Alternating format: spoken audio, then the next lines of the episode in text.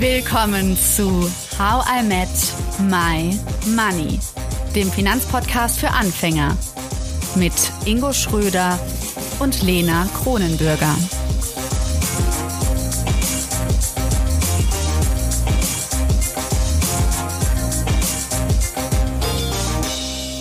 Hallo Ingo.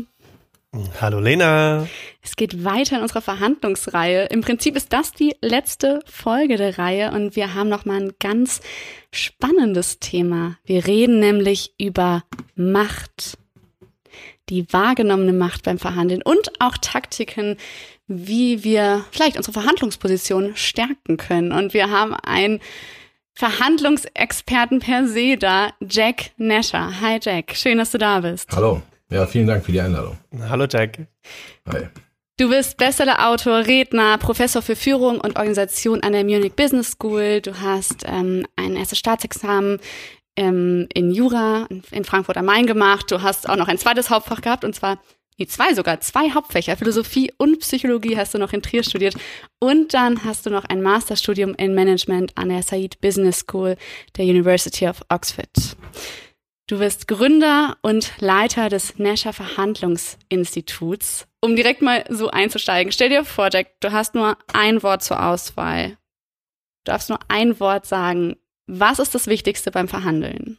Mhm. Ja, das ist schwierig. Ein Wort. Äh, ähm, je länger ich mich damit beschäftige, desto mehr Worte fallen mir leider ein. Früher wäre das kein Problem gewesen, die ersten paar Jahre. Okay, von mir ist das ähm, ausnahmsweise zehn runterschmudeln. nee, äh, aber nee, das ist äh, gut. Also ähm, äh, Neugierde.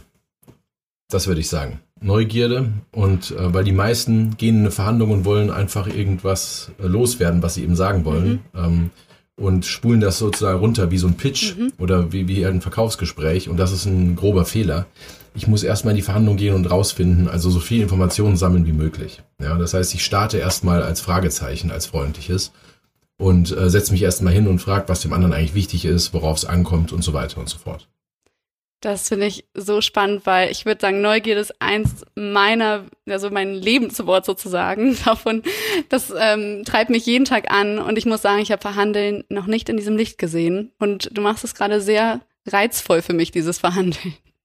Verhandeln aber ist sehr reizvoll. Es ist auch vor allem das Neugierde wird halt, äh, sorry Ingo, ich bin gleich, Alles aber gut. ich wollte nur, nur kurz sagen, dass ähm, Neugierde ist halt etwas, was sehr, ähm, also die Kinder sind neugierig, aber es wird einem gesagt, sei nicht neugierig und so was echt Dummes. Ich meine, allein Adam und Eva, ja, die Geschichte, dass sie eben neugierig waren und wollten eben Weisheit und das hat äh, zur Vertreibung aus dem Paradies geführt. Und äh, das ist bedauerlich. Ja, aber wer hat das im Müntefering mal gesagt, es müssen, müssen Deutsche gewesen sein. äh, weil weil äh, Chinesen hätten, äh, hätten sich den Apfel sowieso gelassen und hätten einfach die Schlange gegessen und wir wären immer noch im Paradies. Ja.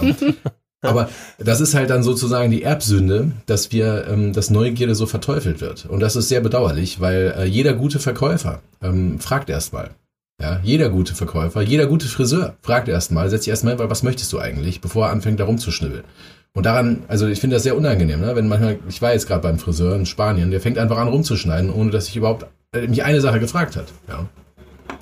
Aber was genau oder worauf genau sollte ich denn dann im Verhandlungsgespräch neugierig sein? Vielleicht können wir das so ein bisschen anfassbarer machen. Gerade haben wir es so ein bisschen im, im historischen Kontext mhm. gehabt, aber ja. vielleicht können wir unsere Zuhörerinnen da draußen mal so ein bisschen abholen, ähm, ja. worauf ich genau neugierig mhm. sein sollte oder worin naja, meine Neugier also, besteht. Genau, also wir alle kennen wahrscheinlich Leute, die, ähm, wenn ich mit denen spreche, dann sind die sehr, sehr, also dann nehmen die eigentlich alles, was ich sage, nehmen die nur ein Stichwort, um irgendeine Geschichte zu erzählen. Die sagen, ah, die, die, hören überhaupt nicht richtig zu, die warten nur auf ein Wort, damit sie wieder ihre, die gleiche Geschichte zum zehntausendsten Mal erzählen. Und es ist denen eigentlich wurscht, was ich sage.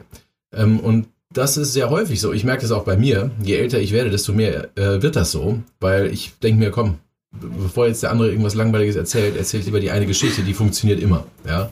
Und es ist ja auch so, ne? wenn du in einer äh, Runde bist zum Abendessen oder gehst was trinken, ähm, dann sagt ja keiner, boah, hier, Ingo ist echt so ein geiler Zuhörer, sondern du bist halt dann ähm, interessant, wenn du halt viel redest oder was Interessantes sagst. Ne? Der erzählt die tollsten Geschichten.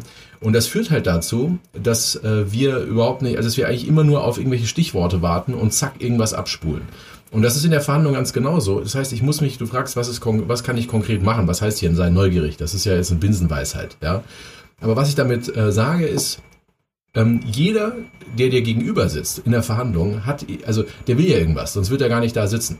Mhm. Und das Schöne ist, wenn ich einfach nur zuhöre, dann sagt er mir alles, was ich wissen muss. Ja, der, der Mensch, wie man so schön sagt, ist ein Puzzle auf, aus Bedürfnissen. Und wenn du weißt, welches Teil fehlt, dann kannst du eben das, was du hast, dementsprechend anpassen und dann passt es. Weil der andere sagt ja genau, was er braucht, der sagt ja genau, was er will. Es ist überraschend, was man alles äh, rausfindet. Ähm, wie die ähm, FBI-Agenten nennen das äh, Vomiting Information. Also er kotzt dann irgendwann Informationen. Wenn du einfach Fragen stellst, aktiv zuhörst, also dem zeigst, du hörst tatsächlich zu, immer mal wieder nachhakst, ähm, Interesse zeigst, dann, äh, und das ist, eigentlich, das ist eigentlich lächerlich zu sagen, weil ich dachte früher, sowas muss man gar nicht erwähnen, ist doch klar, aber ist nicht so. Ich gehe in die Verhandlungen und äh, die Leute haben irgendwas vorbereitet in Sprüchlein. Ist es eigentlich so, dass man ein, eine gute Verhandlung auch mit einem guten Date vergleichen kann, so was du gerade alles beschreibst? Ähm ich überlege gerade so mein Datingverhalten und da bin ich ja auch im besten Falle neugierig, wenn das Date gut laufen soll und was sind die Parallelen zwischen einem Und du möchtest ein guter Zuhörer sein, Ingo, oder? Man möchte auf jeden Fall so erscheinen. ja, genau. Nee, aber also, ja. ich finde schon, oder? Also ja klar. Also es gibt viele, äh, gut, die Dates jetzt in letzter Zeit war eher spazieren gehen, ne? aber klar, die, die kann ja abhauen, ja, die kann oder äh, weglaufen oder sich irgendwo hinsetzen, und sagen, geh weiter. Ähm, und das ist halt ähnlich bei einer Verhandlung, dass, ähm, dass natürlich beide haben Vetorecht. Ne? Also du willst ja was vom anderen Mhm. Ähm, also beide wollen was vom anderen im Idealfall und keiner will sozusagen, dass der andere einfach sagt, nein, äh, äh, verschwinde. Insofern ja, ist absolut richtig. Und es gelten sehr viele Sachen, wie beim Date, wie zum Beispiel äh, nicht zu großes Interesse zeigen. Ja, wenn ich beim Date auftauche und sage, boah, krass, du bist ja die erste, die wirklich aufgetaucht ist, ja, ich habe schon so viele Dates gehabt, die kommen alle nicht, ja, oder löschen mich, blockieren mich auf WhatsApp, du bist die erste, die mich nicht blockiert hat dann ist das Date, würde ich sagen, zu Ende, egal wer du bist. Weil Menschen wollen nicht, also das ist jetzt zum Thema Macht, ja, das ist ein großer Aspekt von Verhandlungsmacht, dass du eben kein zu großes Interesse zeigst. Und das ist genau wie beim Daten. Mhm. Äh, wenn du zu großes Interesse von Anfang an zeigst, dann bist du uninteressant. Und beim Verhandeln ist es ganz genauso. Und das ist natürlich eine Kunst, dass ich ähm, die, die Kurve kriege zwischen nicht unverschämt sein, natürlich, und doch nicht zu großes Interesse zeigen. Also eines meiner Lieblingsbücher, The Game von Neil Strauss, der Pickup-Artist äh, war und über diese Welt schreibt, also sehr interessanter, also toller Journalist. Ähm, und der hat es eben beschrieben, ähm, dass das eben eine der Haupt, und daraus habe ich es gelernt und auch fürs Ver Verhandeln äh, umgesetzt und umgemünzt, nämlich eben dieser Balanceakt zwischen also Nagging nennt er das. Teilweise musst du dann auch ein, kurz vor der Beleidigung etwas sagen, aber aufpassen. Mhm. Aber aufpassen, dass es nicht unverschämt wird. Also meine Studenten haben das dann versucht und da gab es Ohrfeigen, einmal wurde die Polizei gerufen und so. Da muss man schon aufpassen. das ist nicht so leicht. Aber, äh, oder manchmal schule ich eben auch äh, Vertriebler und die sagen, ja, also wir müssen ja gute, guten Service bieten. Wir können ja nicht kein Interesse zeigen vom Kunden. Kannst du halt doch, weil wenn du zu, ähm, zu bemüht bist, dann wirkst du erbärmlich. Ja. Und keiner möchte mit jemandem zusammenarbeiten, der es nötig hat. Ja, genau. Banken leihen auch nur denen Geld, von denen sie glauben, sie brauchen es nicht. Ja, wenn du da wirklich äh, mit Lumpen ankommst, sag bitte, ja, meine Kinder haben nichts zu essen, dann kriegst du erst recht kein Geld. Ist halt leider so. Sehr interessant. Okay. Ähm, ich muss gerade darüber nachdenken, wie man das wirklich in, in echt sozusagen anwenden kann, weil es ist ja gleichzeitig schon auch es wird ja oft auch belohnt, ähm, dass man zum Beispiel Leidenschaft hervorbringt, dass man sagt, ich will den Job oder ich möchte das Projekt haben oder oder oder. Und genau, gleichzeitig genau, dann dieses, ja. aber Richtig. so wichtig ist es mir nicht. Das ist schon schwierig. Nee, also genau, das ist sehr schwierig. Aber ich will genau dazu ein Beispiel. Ich habe früher die, ähm, ich hatte, äh, ich war relativ lange in Oxford, weil ich dann, also ich habe da mein, mein Studium beendet, dann habe ich noch einen Master gemacht, äh, wie du ja schon gesagt hattest, und dann habe ich unterrichtet dort und die Bewerbungsgespräche geführt. Jahrelang für das Fach Economics and Management, was eins der beliebtesten Studiengänge mittlerweile ist. Und da war es so, wenn jemand, also Bewerber äh, kam, also wir hatten am Tag, weiß ich nicht, 15 Interviews oder so, also wirklich viele. Und wenn einer kam und sagte, ich, ich will hierhin, ich will unbedingt nach Oxford, das ist mein großer Traum immer gewesen, ich habe mich nirgendwo anders beworben, dann hatte ich fast Mitleid mit dem, weil ich dachte, oh Gott, wenn ich jetzt Nein sage, also wir, wir waren zu zweit, wenn einer von uns jetzt Nein sagt, dann war, ist sein Traum ruiniert. Mhm. Also man hat dann eher Mitleid, als zu denken, boah, toll, der ist so motiviert. Ja. Und besser war es, wenn einer, oder gab es etliche, die gesagt haben, ich würde so gerne hier studieren, das war immer mein Traum, aber natürlich habe ich mich auch woanders beworben. Ich kann ja, sonst habe ich ja gar nichts, das ist ja selbstverständlich. Ich habe morgen habe ich meinen dritten, meinen, meinen dritten äh, Skype-Call schon mit einer anderen Uni in den USA. Übermorgen fliege ich nach, was weiß ich wohin. Ähm, aber ich würde mich wahnsinnig freuen und wenn ich hier bin, würde ich 150 Prozent geben. Das ist richtig, ja. Dann zeige ich auch nicht zu große. Ich zeige schon großes Interesse, aber ich wirke halt nicht verzweifelt. Und hier genau das ist die Balance. Mhm. Das heißt, ich sage nicht, ach, mir scheißegal, ob sie mich nehmen oder nicht. Das wäre dumm. Nein, nein, ich würde 150 Prozent geben, aber natürlich habe ich auch andere Optionen. Ja. Und, und das ist halt so. Und diese anderen Optionen muss ich immer zeigen. Und äh, es ist doch auch so, die Leute sind dann nett zu dir, wenn du eine Armee hinter dir hast. Wenn du schwach bist, dann kümmert sich keiner um dich. Wenn du schwach bist, will keiner mit dir was zu tun haben. Das ist nun mal, das ist eine traurige Tatsache der, der menschlichen Interaktion. Wenn du glaubst, jemand ist äh, abhängig, wenn, wenn ein Bettler zu dir kommt, dann ähm, denkst du, komm, aus Mitleid gebe ich ihm was, aber einen Deal machst du dann halt nicht mit mhm. ihm. Und das bist du, wenn du einfach zu abhängig aussiehst. Aber ist das nicht eigentlich schade? Also ich denke mir, das ist manchmal Situationen, wo ich mir denke, ich muss jetzt gekünstelt äh, so etwas aufstellen, solche Machtverhältnisse oder solche Situationen, obwohl es aber eigentlich nicht authentisch ist. Und ist das dann nicht so dieses ähm, Macht ausstrahlen und gleichzeitig authentisch sein? Widerspricht sich das nicht? Doch, Vieles widerspricht sich, klar. Und ich, das würde dir auch nie sagen, was du machen sollst. Musst du selber entscheiden. Ich sag nur, mhm. wie die Dynamiken sind und was möglich ist. Ich mhm. sag nie Leuten, was sie machen sollen. Würde ich nie. Mhm. Das bringt einen in Teufelsküche. Also, ähm, ich, ich, also das ist wie ein Arzt, ja. Ich sag dir fünf Behandlungsmethoden für irgendeine Krankheit und du musst dann entscheiden, was du davon anwendest. Es klingt auf jeden Fall trotzdem so, dass es alles so ein bisschen so spielerisch abläuft. Ne? Es ist so ein, ein Spiel. Würdest du sagen, dass Verhandlung per se ein Machtspiel ist? Ja, ich würde sagen, dass Macht so ziemlich, also das erste, was, also um Macht zu erhöhen, das Allerwichtigste, und das ist auch kein Spiel, ist tatsächlich eine Alternative zu haben in der Hinterhand. Je stärker meine Alternative ist, desto mehr Macht der habe gute ich. alte Plan B. Macht. Plan B, Butner, wie man auch immer das, das nennen will. Aber ähm, also Best Alternative to Negotiated Agreement, das ist eben das berühmte Wort, das habt ihr sicherlich äh, schon mehrfach nee, besprochen. Nee, ist gerade neu. Tatsächlich, ja. ja. Also, okay, das ist ein, also ich finde das Allerwichtigste überhaupt, bevor ich in die Verhandlung gehe, muss ich meinen Plan B kennen. Und wenn ich keinen Plan B habe, also ich habe immer einen, dann gefällt er mir halt nicht. Wenn ich sage, ich habe keinen, heißt nur, ich gefällt mir halt nicht meine Alternative. Aber wenn ich keine Alternative habe, bin ich nichts. Und deswegen ich auch zum Beispiel, wenn du einen Job willst, du hast nur ein Vorstellungsgespräch, sagen wir mal.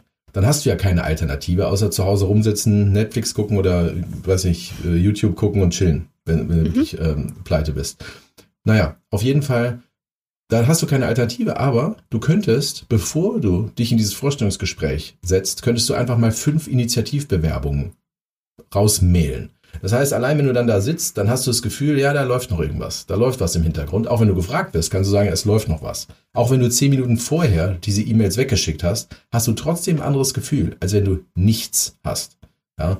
Aber idealerweise gehe ich erstmal zu ähm, Vorstellung, also zu, wenn ich jetzt sagen wir mal drei Einladungen habe, dann gehe ich auf keinen Fall zu meinem Favoriten zuerst und dann gucke ich, ah, dann gehe ich weiter, dann gehe ich weiter. Weil dann ist meine Machtposition viel schlechter, mhm. als wenn ich erst mhm zu der Drittwahl gehe, dann ein Angebot mir hole oder auch nicht, dann gehe ich zu meiner Zweitwahl und dann habe ich ein Angebot und dann erst gehe ich zu meinem Favoriten, weil dann habe ich ein Ass im Ärmel. Du bist immer so stark, tatsächlich so mächtig wie deine Alternative. Verstehe, also wenn ich meine Traumfrau daten will, dann treffe ich erst noch zwei andere vor, dann bin ich selbstbewusst genug und habe genug Macht. Äh. Mhm. Mhm. Aber dazu mal was. Da, da merkst du ja auch, du merkst ja auch, ähm, also ich bin raus, ja, aber äh, aus diesem Dating-Game, äh, wie das war, ich weiß, fr früher, ja, graue Uhrzeit, als man noch in Clubs gehen konnte, da war es doch auch so. Wenn, es gab Abende, da lief's irgendwie, alle haben dich angelächelt und dann haben dich hier angesprochen, da und dann hast du einfach, du strahlst einfach irgendwas aus, ja, und dann hast du die anderen Abende, wo du irgendwo hingehst und du wirst einfach mit dem Arsch nicht angeguckt und dann äh, und dann hast du schon diesen Stempel des Losers an dir, ja. Und dann merkst du, wenn du schon zwei Körbe kassiert hast, dann sage ich, geh nach Hause. Es bringt eh nichts mehr, weil man merkt einfach den Stempel des Losers an jedem Schritt, wenn du dich näherst. Keiner will was mit dir zu tun haben. Allerdings, tatsächlich, du kriegst fünf äh, WhatsApps, du kriegst das äh, und so weiter und dann bist du on fire, ja, richtig on fire und das ist genau dasselbe, ja. Ja, Ingo, was passiert ja. dir öfter? Aber interessant, dass Ingo das immer wieder auf, auf Dates äh, zurückführt, egal was Ja. ich sage. Ja, ich, ich, ich finde die Analogie super. und, und ich bin gerade in dem Modus, von daher, ich gebe das ganz offen Oh zu. Gott, jetzt kommt, jetzt kriegen wir nur noch solche Nachrichten. Oh oh. Oh, Nee, aber um mal darauf zurückzukommen, ähm, wir haben jetzt ganz viel über Macht gesprochen, aber können wir nochmal Macht per se definieren? nee, man kann nichts definieren, weil Okay. man muss nur wissen, wie es ungefähr ist, weil wenn du was definierst, hast du das Problem, dass du ja neu, mit neuen Worten das beschreiben musst. Und diese, wenn du ganz präzise sein willst, musst du diese neuen Worte ja auch wieder beschreiben. Ja. und so weiter. Und also das führt zum infiniten Regress. Das heißt, es ist un eine Definition. Es ist un unmöglich, weil es dann un also dass sich einfach äh, immer weiter definieren muss und irgendwann führt es zum Zirkelschluss. Ja. Ja. Deswegen man kann wissen, also Verhandlungsmacht. Äh, ich glaube, da hat man ein ganz gutes Verständnis dafür. Aber wenn wir jetzt sagen, ähm, Macht ist auch Selbstbewusstsein, dadurch, dass man verschiedene andere Alternativen noch hat. Richtig. Was bedeutet das dann? Also die Macht ist dann quasi bei einem selbst. Die Ma also wenn du zum Beispiel Du willst, du hast irgendein Traumauto, ja, du hast jetzt ein tolles Auto gefunden, was dir super gefällt. In dem Moment, in dem du wirklich dieses Auto unbedingt haben willst, weil du keine andere Alternative, keine Alternative hast, dann, dann kannst du nicht verhandeln. Dann bist du ein Bittsteller und kannst froh sein, wenn du die Karre überhaupt bekommst. Ja, und wenn der sagt, ich will noch deine Mütze, ich will noch deinen Schal, dann machst du das auch, weil du es unbedingt willst. Das heißt, verlieb dich niemals in ein Auto, verlieb dich niemals in ein Haus, sondern zwei oder drei. Ja, Ingo, jetzt hast du deine Ingo, Lösung. Ingo muss ja, Ingo weiß Bescheid. Aber, also, aber das ist, das ist also der erste Schritt, um, um jetzt mal das, das weiter auszubauen. Das heißt, das erste, meine echte Macht ist meine Alternative. Die, der zweite Schritt für meine echte Macht ist, ein Druckmittel zu haben. Ich kann was Positives haben oder was Negatives haben. Also ich kann etwas haben, was der andere unbedingt will. Das kann ich mir besorgen zum Beispiel. Ähm, also ich, wenn ich irgendwie weiß, der, der, äh, der will irgendein Grundstück haben, ja, zum Beispiel im Immobilienbereich, ja, ähm, dann, äh, wenn, weil ich weiß, der entwickelt gerade einen Gewerbepark und ich kaufe mir jetzt einfach von irgendeinem Bauern ein Grundstück mittendrin, dann habe ich natürlich ein riesen Druckmittel und kann einen ganz anderen Deal mit ihm machen. Mhm. Ja, also ein Beispiel dazu, ähm, äh, Benko, ja, René Benko, der Immobilienentwickler aus, aus Österreich, der hat die ganzen Karstadts gekauft. Und man kann sich denken, wie kann man so blöd sein, Karstadt äh, Kaufhof kaufen? Mhm. Ja, wer, wer, wer, wer will das noch? Weil ähm, ja, der einzige Vorteil von Warenhäusern war, dass die viele Sachen hatten. Ja, und viele Sachen gibt's im Internet. Da muss ich nicht Doch, ich vermisse ihn. Ich es- hatte hier um die Ecke in München einen Mhm. Kaufhof und jetzt wird es gerade ja, alles abgebaut und ich erinnere mich noch, wie man da alles finden konnte. Von Socken alles von bis früher. Gummibärchen. klar. Ja, klar. Ja, von früher aus betrachtet super. alles. Von heute aus, ja, von, ja, okay, aber von heute aus betrachtet ist es nicht alles. Von heute aus betrachtet ist die Auswahl der Socken dort lächerlich. Ja, weil du, wenn du Socken brauchst, gu- guckst du auf Amazon oder was weiß ich wo und hast viel, viel, viel mehr. Also, aber ich, ich, was ich damit meine ist, ähm, man kann sagen, wie kann man so blöd sein, in Karstadt Kaufhof zu investieren? Aber, und jetzt kommt's, ähm, er hat einen super Move äh, gemacht, weil er kann das als Druckmittel nutzen, sagen, okay, pass auf, in Frankfurt lasse ich Karstadt Kaufhof noch ein paar Jahre laufen. Ich glaube, fünf Jahre hat er einen Deal mit der Stadt. Ähm, das kostet ein paar Millionen, ja. Ähm, und dafür darf er direkt gegenüber der Oper, hat er das Recht bekommen, ein, ein Hochhaus zu bauen, ja, was, was hunderte Millionen wert ist. Das heißt, er hat dieses Druckmittel, weil es für die Presse schlecht ist. Ja, was ist mit den ganzen Mitarbeitern von Karstadt Kaufhof äh, und so weiter? Das will die Stadt irgendwie retten, weil steht sie gut da. Ähm, und das ist nichts anderes als ein Druckmittel. Ja, das gibt keinen wirtschaftlichen Grund, sonst Karstadt Kaufhof zu besitzen. Das ist ein sehr gutes Beispiel dafür, ein sehr, sagen wir mal, gelungenes Beispiel. Ich kann also sehen, kann ich irgendwas besorgen, was der, von dem ich weiß, dass der andere es will, oder kann ich etwas kontrollieren, was der andere will, als negatives Druckmittel, was übrigens eine äh, Lieblingstaktik von Trump war. Donald Trump hat sehr oft, also für ihn war Macht der einzige Weg zu verhandeln und er hat immer Druckmittel gesucht. Ja, wenn er mit Chinesen ver äh, verhandelt hat, hat er zum Beispiel ähm, ein chinesisches Unternehmen, hat er äh, jemanden festgenommen und, und so weiter, um also ein negatives Druckmittel zu haben. Aber wie, wenn ich das jetzt mal äh, plastisch, wir sind ja beim Thema Verhandeln und Mhm. äh, die da draußen, unsere Zuhörerinnen, interessiert ja sicherlich, ähm, wie kann ich das jetzt, ähm, wie du ja schon beschrieben hast, auf eine noch nette und nicht unhöfliche Art und Weise anwenden. Also wie kann ich jetzt mit einem Druckmittel, klar, ich kann einen anderen Job haben oder ein, äh, ein paar andere Vorstellungsgespräche, aber gibt es noch andere Situationen, wo ich diese Druckmittel anwenden kann, mal davon abgesehen, dass ich eine Alternative habe, also im konkreten Gespräch selbst? Äh, wie meinst du jetzt? Eine andere Situation, abgesehen von Also wenn ich jetzt im Vorstellungsgespräch sitze mhm. und ich habe mal kurz äh, erwähnt, ja, ich bewerbe mich auch noch woanders und jetzt kommt zum konkreten Gehältern, zu mhm. äh, Autos, äh, die ich haben will oder nicht, ja. äh, als, als Firmenauto, zu, mhm. zu, keine Ahnung, Urlaub. Ähm, wie kann ich da so Druckmittel aufbauen?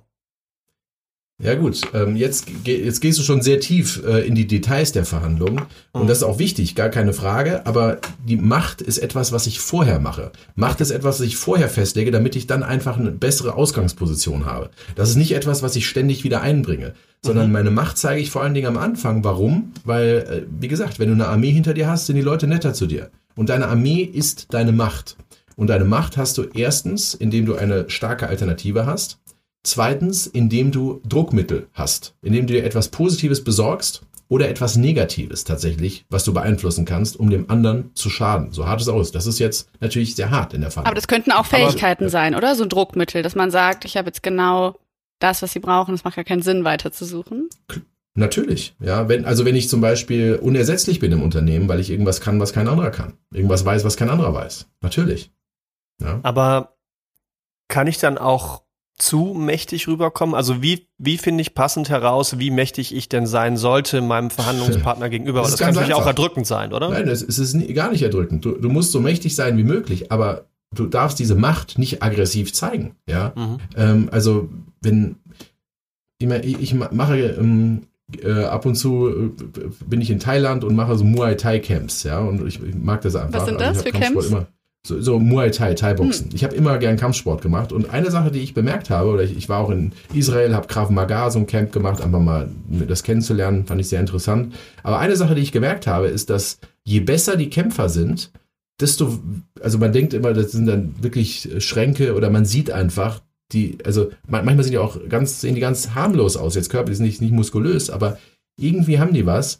Und es ist wirklich verblüffend, dass die, die am besten kämpfen, kommen eigentlich nie in irgendwelche brenzligen Situationen. Denk, also verblüffend fand ich am Anfang. Die haben nie irgendwelche Schlägereien, wo man das denken würde, weil der so ein guter Kämpfer ist. Denkt man, der muss ja die ganze Zeit äh, dich rumhauen. Nein. Man spürt es einfach, wenn, wenn jemand Macht hat, Macht ausstrahlt, dann wird man in Ruhe gelassen. Ja. Und das ist beim Verhandeln genauso. Je, also, und genauso ist es ja, je stärker du aussiehst, wenn du jetzt äh, drei Meter groß bist und einen riesen Schrank, aber gleichzeitig höflich bist, gleichzeitig respektvoll bist zu deinem Gegenüber, gleichzeitig nett bist und gleichzeitig sagst, komm, lass uns äh, für uns beide ein optimales Ergebnis finden. Das ist die Einstellung. Das heißt nicht, ich bin mächtig, ich habe jetzt ein Druckmittel und sage, hör zu, du Arschloch. Bis drei Uhr ist das äh, so oder, oder äh, alles, so mache ich das eben nicht. Sondern, und das ist wichtig, ich habe eine Alternative, eine starke. Ich habe Druckmittel. Aber je stärker ich bin, desto freundlicher bin ich. Ja, und ich sage nur, es wird doch, also ich, ich würde mich freuen, wenn das äh, heute klappt. Ähm, also, und das ist übrigens eine, eine, eine Grundregel im Verhandeln. Je härter ich bin in der Verhandlung, auch wenn ich jetzt ankern, also eine hohe Zahl, eine extreme Zahl reinwerfe, je härter das ist, desto freundlicher bin ich zu meinem Gegenüber. Hm. Ja. Okay, gute Faustformel. ja. Genau, also das heißt, das heißt, ich bin dann eben gerade nicht äh, wie Graf Rotz und sag, pass auf, so und so sieht's aus, Freundchen, sondern aber ähm, ich ja. glaube, genau das ist wichtig, weil ich könnte mir spontan vorstellen, dass schon einige sind, okay, ich will jetzt eben hier diese Machtposition demonstrieren, ich rufe mit dem Anker-Effekt da eine große Zahl auf und benehme mich dann halt vielleicht auch ein bisschen so daneben oder bin auf jeden Fall unhöflich. Also ich kann mir das bildlich ganz gut vorstellen bei so manchen, bei so einigen Personen, die ich so kenne, das ist verboten. Ähm, dass sie durchaus so reagieren. ja, ja, genau, das ist verboten. Aber nichtsdestotrotz finde ich es einen wichtigen Punkt an der Stelle, so diese vielleicht auch von manchen Gegensätze ähm, mhm. wahrzunehmen und zu sagen, das muss gar kein Gegensatz sein, sondern das kann in, in einen guten Fluss miteinander fließen und zusammenfließen und zu und so zu einem viel besseren Ergebnis führen. Genau, also das hat das eine hat mit dem anderen für mich überhaupt nichts zu tun. Ich trenne das. Ja. Also ich, man, das ist auch ein Grundsatz im Verhandeln. Du bist hart zur Sache, weich zur Person. Mhm, das ja, Harvard-Prinzip. genau, das ist ein, eins der eins der der Prinzipien, die aus diesem Buch Getting to Yes ähm, aus den 80er Jahren, was dann ähm, eben so bekannt wurde und nur in Deutschland übrigens als Harvard-Konzept bekannt ist, nirgendwo anders weil es einfach der Verleger so genannt hat, äh, der Schwörer vom Campus Verlag, auch mein Verlag. Ja, Ivy League Unis kommen ähm, immer gut an. Äh, ja, äh, genau. War ein schöner Name. Hat fast eine Klage bekommen von der Uni mhm. und hat die dann aber zum Appleboy eingeladen in Frankfurt und dann war es auch irgendwie vergessen. ja, der, der kann überzeugen. Sehr, genau, ein sehr charmanter Mann, lebt nicht mehr.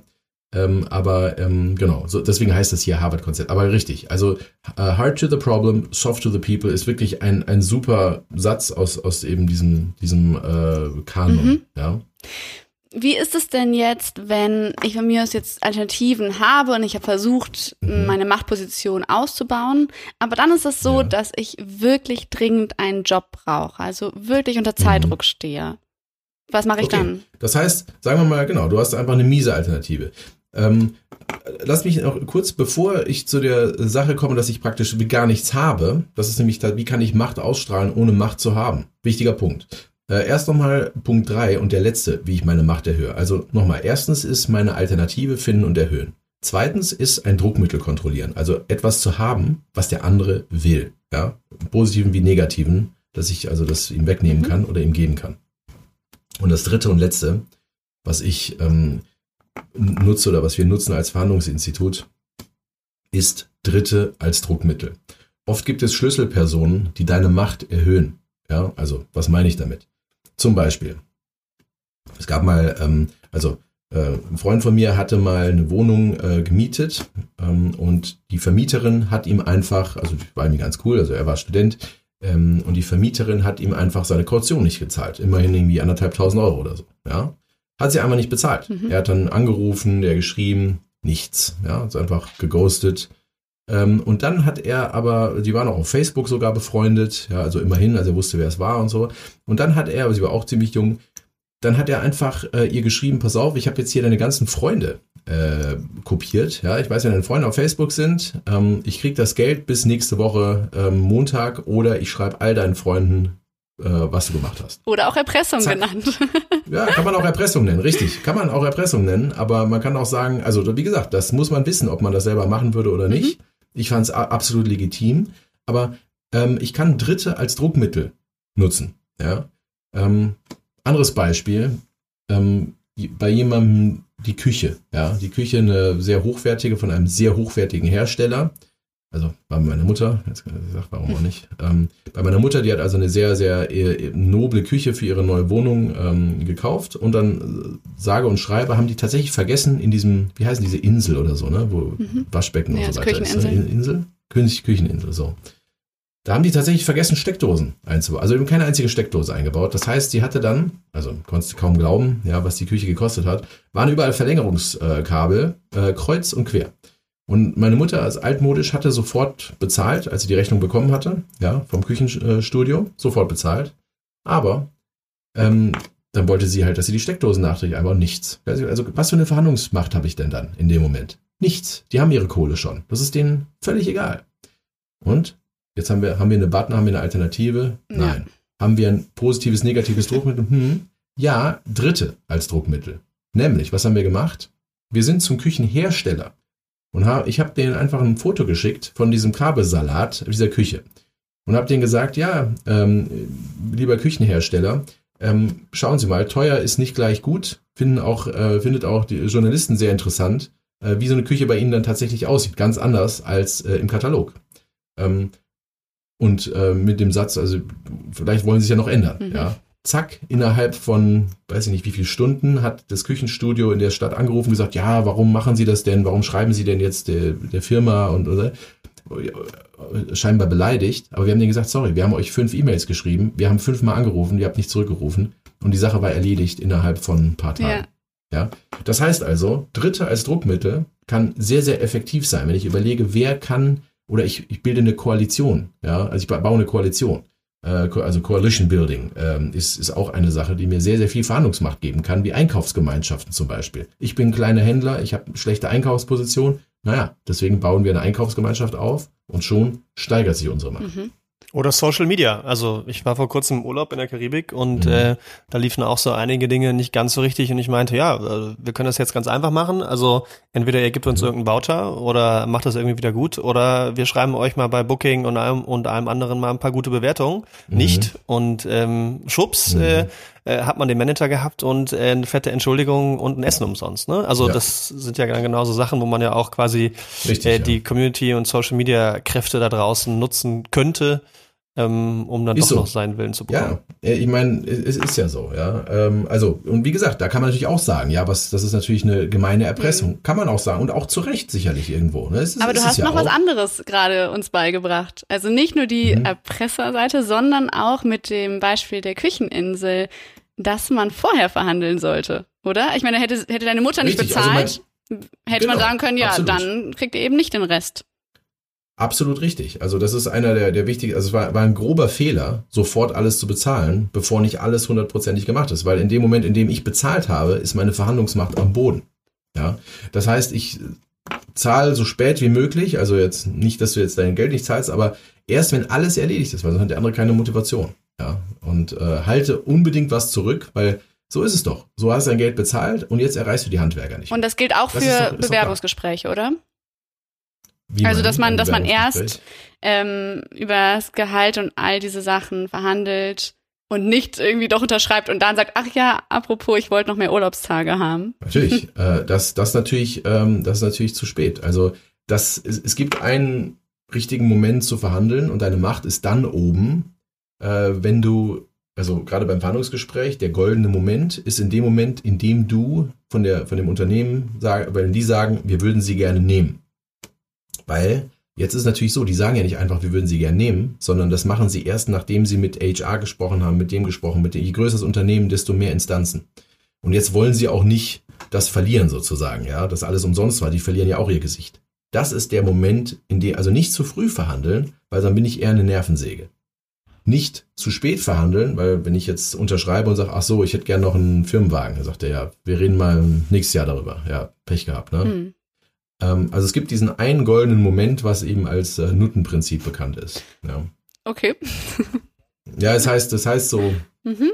ja, also traditionell. Traditionelles Wort. Äh, ja, das ist halt einfach ein Nuttenprinzip, weil wann fragt eine Prostituierte nach ihrem Lohn? Ja, vor der Dienstleistung oder nach der Dienstleistung? Ingo?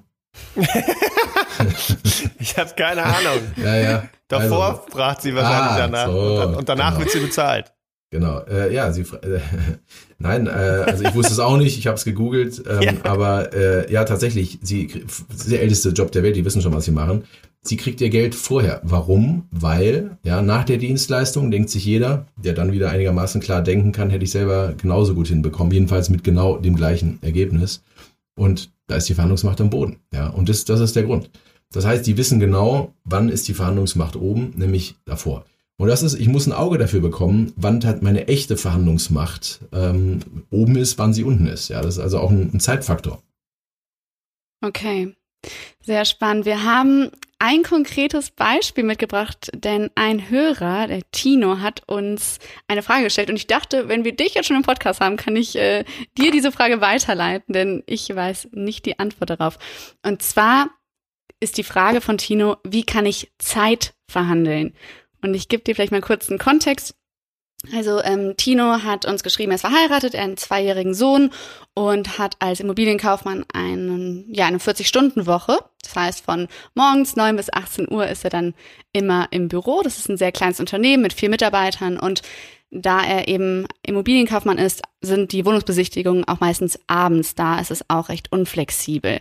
So, sein Ziel ist aber, damit er auch mehr Zeit mit seiner Familie verbringen kann, flexiblere Zeiten zu verhandeln, also zum Beispiel früher anzufangen, früher zu gehen, Homeoffice und eine 35-Stunden-Woche. Hast du Tipps für Tino, wie er vorgehen kann, damit er sein Ziel erreichen kann? Also erstmal eine Alternative finden und erhöhen. Das ist immer das Erste. Bevor ich in eine Verhandlung gehe, ist das Beste, ich finde eine Alternative und, äh, und verbessere diese Alternative. Einen anderen Job zum Beispiel? Äh, Tatsächlich, einen anderen Job, Selbstständigkeit, sich zu überlegen und sich das mal genau vor Augen zu führen, äh, wie, wie gut das wäre. Zu schauen, seinen Marktwert mal zu eruieren, ähm, zu sehen, würde ich überhaupt irgendwas anderes bekommen. Mhm. Dann ähm, würde ich sonst gar nicht so über Macht gehen. Ja, also das, damit würde ich es schon mh, mm, dabei bewenden lassen.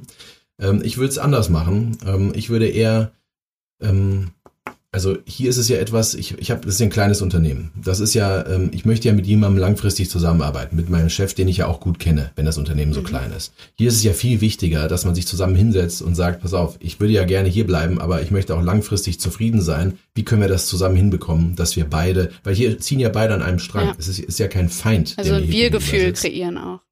Ja, ja, aber nicht nur kreieren, sondern tatsächlich ein Wir-Gefühl zu überlegen, sag mal, wie können wir das so machen, dass ich hier gerne weiter arbeite, weil das ist mir jetzt zu viel. Ich sehe meine Familie nicht mit den Besichtigungen und so weiter. Können wir das irgendwie anders mhm. machen, ja?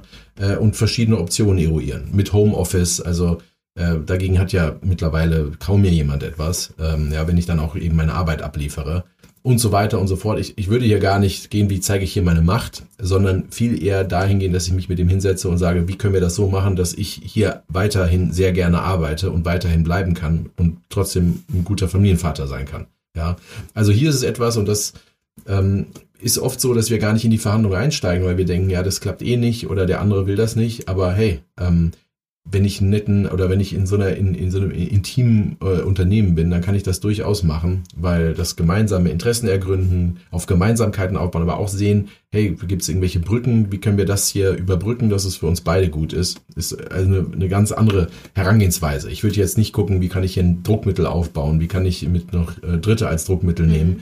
Das wäre in so einer Verhandlung, würde ich das auf keinen Fall empfehlen. Und es ist übrigens so, dass diese ganzen Verhandlungsmöglichkeiten, was man so machen kann, Nichts davon kann ich in jeder Verhandlung 100% anwenden. Mal nehme ich das, mal nehme ich ein bisschen davon oder ich, äh, ja, und das ist natürlich eine Kunst. Aber wenn ich viele Tools habe, ist es halt, als ob ich einen großen Werkzeugkasten habe. Ja, ein guter Handwerker hat ja auch verschiedene Werkzeuge und nicht nur einen Hammer. Wenn du nur einen Hammer als Werkzeug hast, wie man so schön sagt, sieht jedes Problem aus wie ein Nagel. Ja. Und man, viele fragen mich, was ist eigentlich die beste Verhandlungsmethode? Äh, das ist, die Frage ist so dumm. Es gibt tatsächlich dumme Fragen und das ist eine nicht dumm gemeint, also nicht böse gemeint, aber die Frage ist, ist so, als ob ich frage, welches Besteck ist eigentlich das Beste? Was ist besser, ein Löffel oder eine Gabel? Ja. ja. So ungefähr ist diese Frage. Es kommt darauf an. Ja.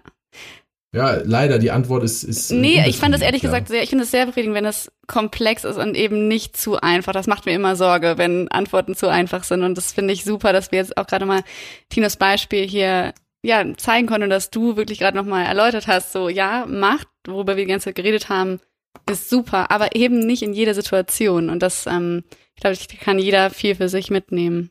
Ja. Ja, man muss Sachen vereinfachen, wie Einstein schon gesagt hat, aber eben nur zu dem Grad, wie die Natur der Sache es zulässt. Umso cooler, dass du mit Neugierde antworten konntest, als ich ein Wort von dir hören wollte, wenn es um Verhandeln geht.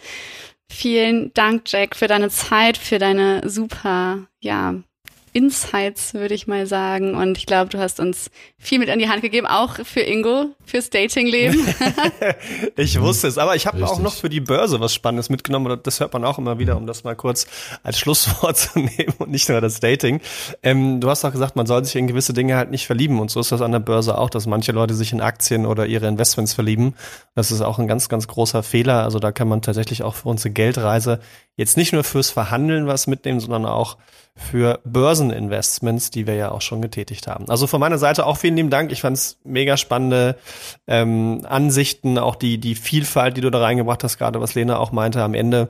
Ähm, und es ist einfach eine Reise. So wie wir sie mit Geld gehen, so ist es beim Verhandeln im Kleinen und man lernt immer neue Dinge dazu. Man hat ein Buffet, an dem man schlemmern ja. kann und ist natürlich schöner, wenn man mehr Auswahl hat. Und ich meine, selbst, mhm. äh, Jack, dass du jetzt bei uns im Podcast bist, das ist ja auch schon so eine kleine Verhandlung gewesen. Ich hatte ja zum Glück einen tollen Mitarbeiter von dir, der uns jetzt ähm, quasi etwas geschenkt hat vom Nasher Verhandlungsinstitut, von deinem Institut. Und zwar, dass alle How I Met My Money Hörerinnen und Hörer mal fünf Tage reinschnuppern können in eins deiner Seminare. Das werden wir in den Show Notes verlinken.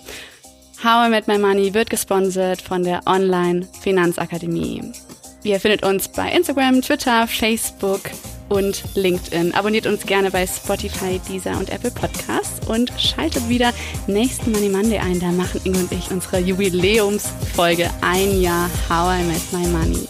Vielen Dank, Jack, für deine Zeit. Ja, sehr gern. Vielen Dank für euer Interesse. Danke dir. Bis dann. Tschüss. Ja, ciao.